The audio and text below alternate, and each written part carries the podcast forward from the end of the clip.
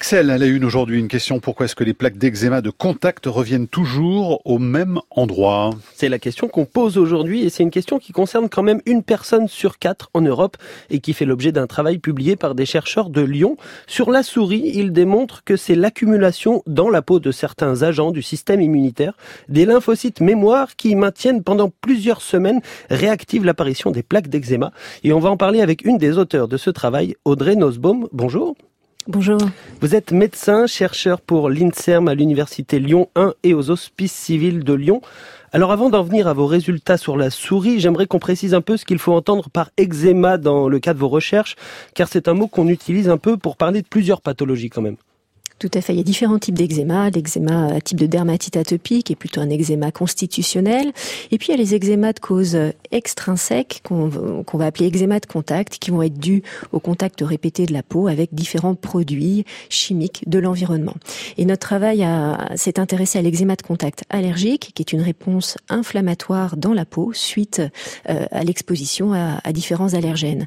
Alors des allergènes, il y en a de très nombreux dans notre environnement avec en chef de file les métaux comme le nickel, les parfums, les conservateurs, les colorants. Euh, donc c'est une pathologie très fréquente, comme vous l'avez souligné. Mmh. Comment faire la différence entre une irritation due à un agent irritant et un eczéma, euh, quelque chose d'allergique?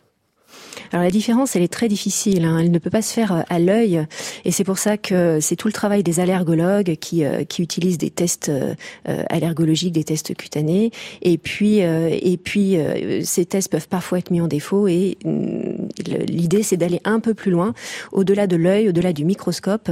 Et on sait maintenant que des outils performants moléculaires issus de la de la biologie de la biologie pourront nous aider pour faire ces différences. Oui, c'est ce que vous avez fait aussi avec cette étude. Quelle était la question précisément que vous vous posiez concernant cette pathologie en imaginant l'expérience qu'on va raconter sur la souris?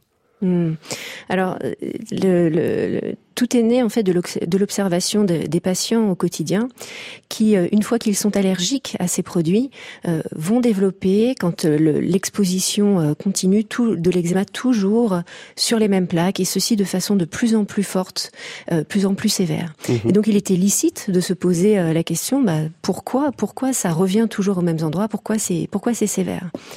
Et, et, donc, pour répondre à cette question, nous avons utilisé un, un modèle de, de, de souris euh, que nous avons pu rendre allergique avec un allergène qu'on retrouve pas hein, dans l'environnement, un, un, allergène modèle, et, euh, et, on a pu donc euh, analyser la, la, chronicité, la sévérité dans l'eczéma allergique de contact avec ce, ce, moyen. Et vous découvrez que la clé du problème, c'est l'accumulation de certains agents de notre système immunitaire, en tout cas celui des souris, des lymphocytes mémoire sous la peau.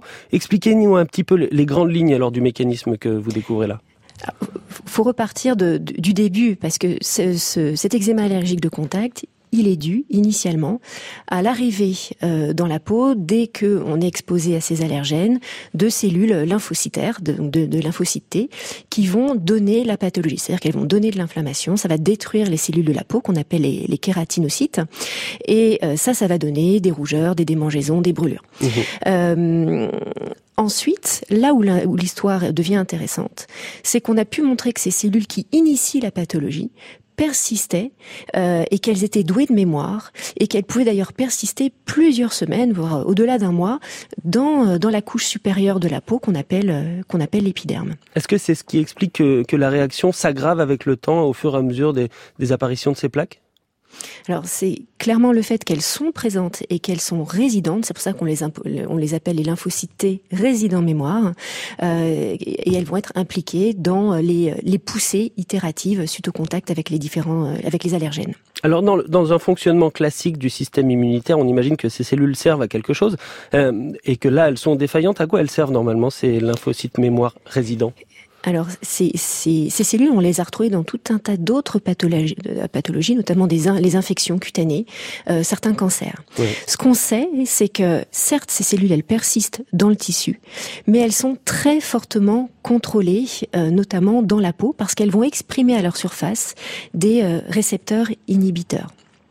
Et ce qu'on voit, c'est que les poussées euh, surviennent de façon importante, euh, et, et, et, et ce qui suggère en fait qu'il y a un défaut de cette régulation euh, qui puisse favoriser les récidives et Alors, la sévérité de l'eczéma de contact. Alors, euh, comment est-ce qu'on passe maintenant de, de, ces résultats ici chez la souris à la pathologie humaine que vous décriviez avant? Est-ce qu'on peut imaginer facilement que le mécanisme est le même? Alors très clairement, on a retrouvé ces mêmes cellules chez l'homme, et, euh, et, ces cellules, elles sont vraiment, euh, elles sont douées de mémoire contre des allergènes particuliers, ce qui indique donc qu'elles puissent participer aux, aux pathologies qu'on observe en clinique. Donc ça veut dire qu'on peut avoir directement des pistes de peut-être de nouveaux traitements en travaillant directement sur ces cellules? Tout à fait, tout à fait. Ça fait partie des voies thérapeutiques que, que nous souhaitons développer.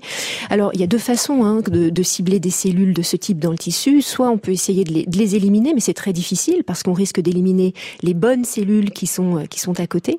En revanche, euh, on pourrait essayer de, de moduler l'expression euh, des récepteurs euh, inhibiteurs à leur surface, euh, et ça par des par des, des approches d'immunothérapie pour booster en fait cette régulation qui est, euh, est portée par ces cellules. Une dernière question, Audrey Nosbaum. Vous parliez d'un allergène spécifique pour les souris. Quels sont les allergènes les plus fréquents chez l'homme de cet eczéma de contact euh, atopique? Alors, comme je l'ai dit tout à l'heure, les métaux arrivent en, numéro un avec bah, le nickel, qui est euh, qui est euh, contenu dans beaucoup de bijoux fantaisie. Euh, arrivent ensuite les parfums. Les conservateurs sont, en, sont émergent actuellement de façon importante. Euh, les colorants, notamment les colorants capillaires. Voilà, ce sont, je dirais, les numéros, les, les quatre plus grands allergènes qu'on rencontre dans notre environnement. Donc, à vous écouter, on imagine que c'est les femmes les plus sensibles alors. Tout à fait, c'est deux femmes pour un homme ouais. qui est atteint d'eczéma de contact allergique.